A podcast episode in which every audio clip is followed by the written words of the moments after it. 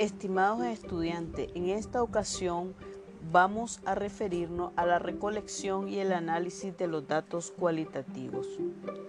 En este sentido, voy a enfatizar primeramente en la entrevista a profundidad. Para hacer una entrevista a profundidad vamos a tener cuatro grupos de preguntas. Preguntas generales y fáciles, preguntas complejas, preguntas sensibles y preguntas de cierre. ¿Qué parte debe tener la entrevista? Primero hemos seleccionado la muestra. Debemos contactar a las personas a las que vamos a entrevistar, preparar la guía de entrevistas, ensayar la guía de entrevistas. Recuerden que es fundamental que cuando yo esté conversando con la persona la esté viendo a la cara, no solo esté anotando confirmar la cita de la entrevista, acudir puntualmente a la cita, si es posible 15 minutos antes. O sea, no hacer esperar a la persona, sino que tengo que ser yo la entrevistadora la que llegue primero. Utilizar diferentes herramientas para registrar la información, las cuales deben ir claramente especificadas en el consentimiento informado. Si voy a grabar con el celular, si voy a hacer una filmación, si voy a anotar, todo lo que vaya a ser utilizado debe aparecer en el consentimiento informado, el cual debe ser firmado. O sea, no es solo llevarlo y platicarle cómo va a ser el asunto, sino que la persona debe firmar el consentimiento y lógicamente al finalizar la entrevista darle las gracias por el apoyo que está dando al estudio. Vamos a ver un ejemplo para evaluar la entrevista. Es decir, si realizamos adecuadamente la entrevista. El ambiente físico fue el adecuado o eh, me puse a entrevistarla en la parada de bus mientras esperaba la ruta. La entrevista fue interrumpida el ritmo de la entrevista fue adecuado al entrevistado. O sea, voy dejando que la persona exprese a su ritmo la respuesta o estoy yo, mire, es que yo a tal hora tengo que estar en otro lugar. Recuerden, es una entrevista a profundidad. ¿Sirvió la guía de entrevista o resulta que lo que yo llevaba nada pudimos hablar porque yo preguntaba y me salían respuestas de otra cosa. ¿Qué datos no contemplados originalmente se agregaron a la entrevista? El entrevistado se mostró honesto y abierto en su respuesta. Las últimas preguntas fueron contestadas con la misma profundidad de las primeras. ¿Fue un entrevistador activo o dejé que la persona guiara la entrevista?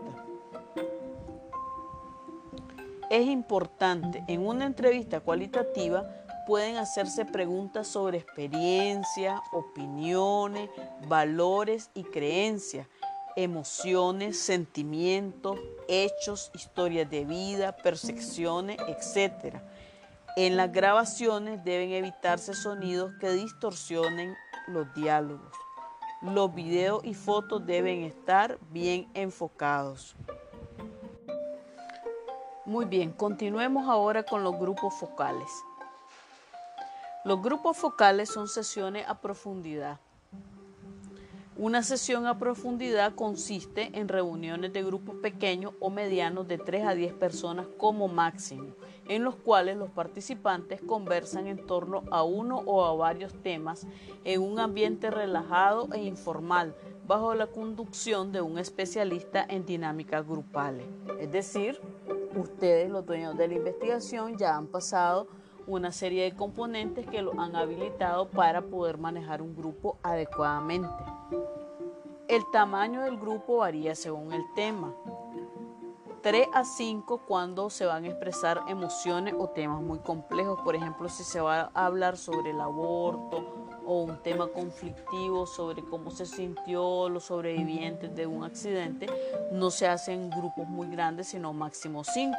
6 a 10 cuando se abordan temas que no son tan delicados. El formato y la naturaleza de la sesión depende del objetivo y de las características de los participantes, los cuales ustedes ya han establecido en el planteamiento del problema, en sus objetivos y en los criterios de inclusión.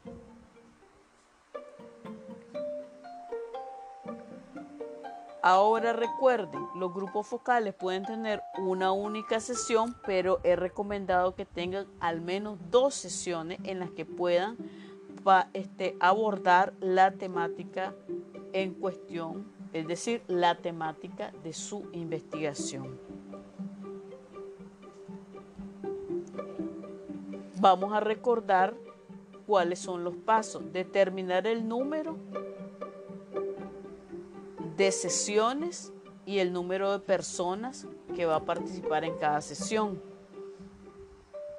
Detectar el tipo de personas que hemos elegido, es decir, que cumplan con los criterios de inclusión, invitar a las personas, organizar la sesión, llevar a cabo la sesión y elaborar un reporte. Esto lo trabajamos la sesión pasada.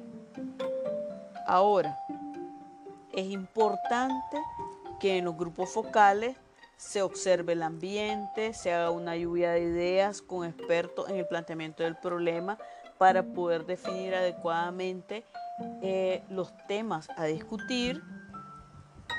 Se puede efectuar una primera sesión como un piloto para valorar si las preguntas son adecuadas y a veces, a veces, no siempre, es necesario establecer un orden en las preguntas. Entonces, las preguntas pueden tener el siguiente orden. Concepto o tópico objetivo, qué categorías, es decir, qué elementos contienen ese tópico o ese concepto objetivo del que vamos a hablar y las preguntas.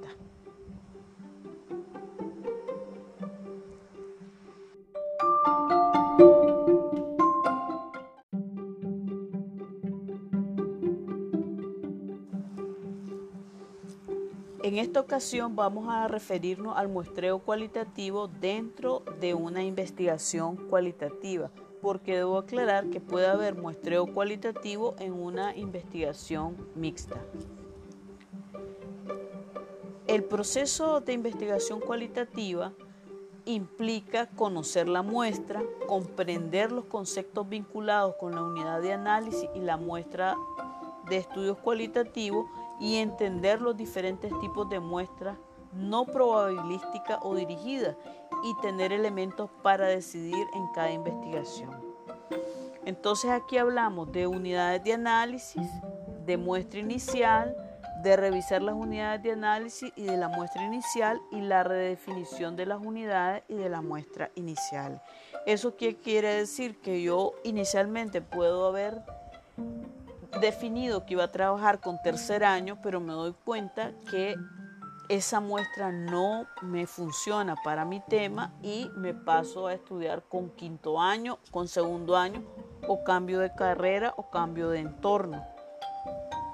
Vamos a ver la muestra inicial. En el proceso cualitativo las muestras pueden ser un grupo de personas, de eventos, de sucesos, de comunidades, el cual se habrán de recolectar datos sin que necesariamente sean representativos del universo o la población que se estudie. Porque nosotros con una investigación cualitativa no pretendemos hacer generalizaciones, sino que pretendemos comprender un fenómeno pasamos de un planteamiento del problema a la selección del contexto, a la inmersión inicial, donde hemos definido una primera muestra. El tamaño de la muestra no se fija a priori, sino que se establece un tipo de caso, unidad de análisis, y a veces se perfila un número relativamente aproximado de casos, como estamos haciendo ahorita. Nos estamos moviendo entre 5 y 15 pero la muestra final se conoce cuando los casos que se van añadiendo no aportan información o datos novedosos, aun cuando agreguemos casos externos. Por ejemplo, yo digo, voy a trabajar con 10, pero voy a agregarle 5 más y me doy cuenta que esos 5 más me dicen lo mismo que ya me habían dicho los 10 primeros, entonces me quedo con los 10 primeros porque no he, no he hecho nada diferente con los 5 más. No hay un parámetro definido para el tipo de muestra. Sin embargo, algunos autores expresan que si hago un estudio etnográfico, que no es el caso de nosotros porque este es un ejercicio académico, trabajamos con 30 a 50 casos. Si es historia de vida familiar, trabajamos con toda la familia. Si es una biografía, trabajamos con un solo individuo. Si es un estudio de casos en profundidad, como es el caso de nosotros, trabajamos de 6 a 10 casos. Si es un estudio de casos, uno o varios casos. Si es un grupo de enfoque, de 7 a 10 casos. Como máximo cuatro grupos. ¿Qué factores intervienen para determinar el número de casos? La capacidad operativa de recolección y análisis. Si los que están trabajando solos, sería un absurdo que trabajaran con 20 casos, si son solo ellos. Los que trabajan en pareja tampoco los voy a mandar a hacer 30 casos. El entendimiento del fenómeno. Mientras más complejo es el fenómeno, requiero más recursos, más tiempo. Entonces, deben de tomarse esas consideraciones. No, recuerden, no hacemos un muestreo probabilístico como se hace en cuantitativa. Y la naturaleza bajo el fenómeno de análisis. Es decir, el fenómeno, qué tan complejo, qué tanto entiendo yo de ese fenómeno que me permite trabajar con 100, 500, 300, 200, 20, 5, 10 casos. Esto es importante que se pongan de acuerdo, por eso nosotros estamos haciendo un ejercicio académico no una investigación con todo el rigor establecido. La formulación de la muestra se plantean inicialmente que va a ser diferente a la final. Es decir, podemos agregar casos que no habíamos contemplado en un inicio y excluir otros que teníamos contemplado. Entonces partimos de un objetivo general que es seleccionar ambientes y casos que nos ayuden a entender con mayor profundidad un fenómeno y aprender de esto. ¿Para qué? Para entender detalles, significado y actores. ¿Cuál es la técnica? Un muestreo con un propósito definido acorde con la evaluación de los acontecimientos. Vamos a ver, nosotros vamos a trabajar con muestras dirigidas. Tenemos la muestra de participantes voluntarios que hablamos en clase no es la que vamos a utilizar porque esta es de manera espontánea. Eh, yo estoy parada, eh, eh, yo estoy sentada en una parada de bus, llega alguien y le pregunto qué piensa usted sobre el transporte urbano colectivo. O sea, no busco a la gente, yo estoy esperando que la gente llegue a mí. Este no es el caso. La muestra de expertos les dije que en algunos temas es importante considerarla dada la complejidad del fenómeno de estudio.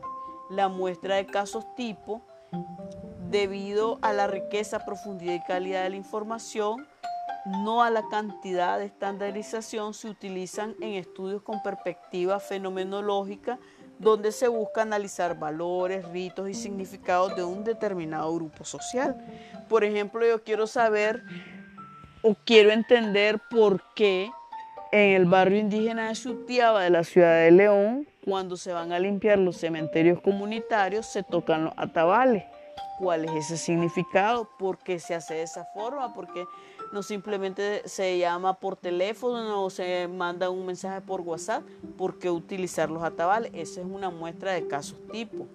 Tenemos una muestra por cuotas, que esto es para saber la opinión y eso depende de cierta medida del juicio del entrevistador. Bueno, yo quiero saber qué piensan los de la Facultad Económica, los de Ciencias Químicas y los de Odontología sobre eh, la arborización del campus médico.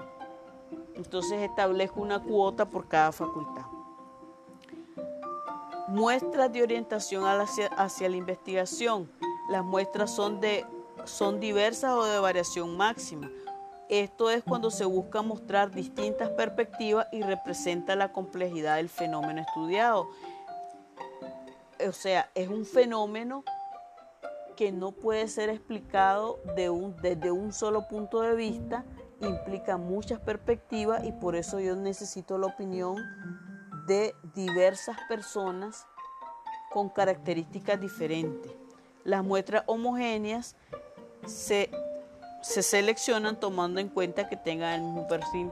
Solo le voy a preguntar a mujeres que estén, estudien tercer año y tengan 20 años. Muestra en cadena o por redes.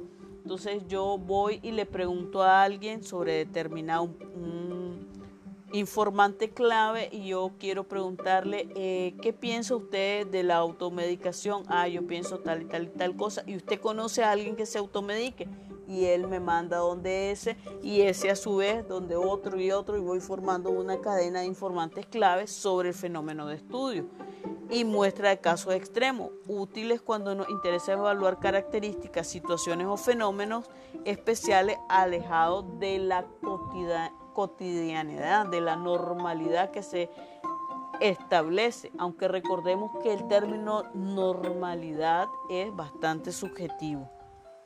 Muestras por oportunidad, que ya les dije no lo vamos a utilizar, muestras teóricas o conceptuales cuando el investigador necesita entender un concepto y se eligen unidades, por ejemplo, quién desarrolló la teoría, busco la fuente primaria, muestras confirmativas eh, es para añadir casos cuando ya se han analizado, pero hay alguna contradicción en los datos obtenidos, entonces yo busco una muestra que me confirme y pueda ayudarme a decidir esta controversia.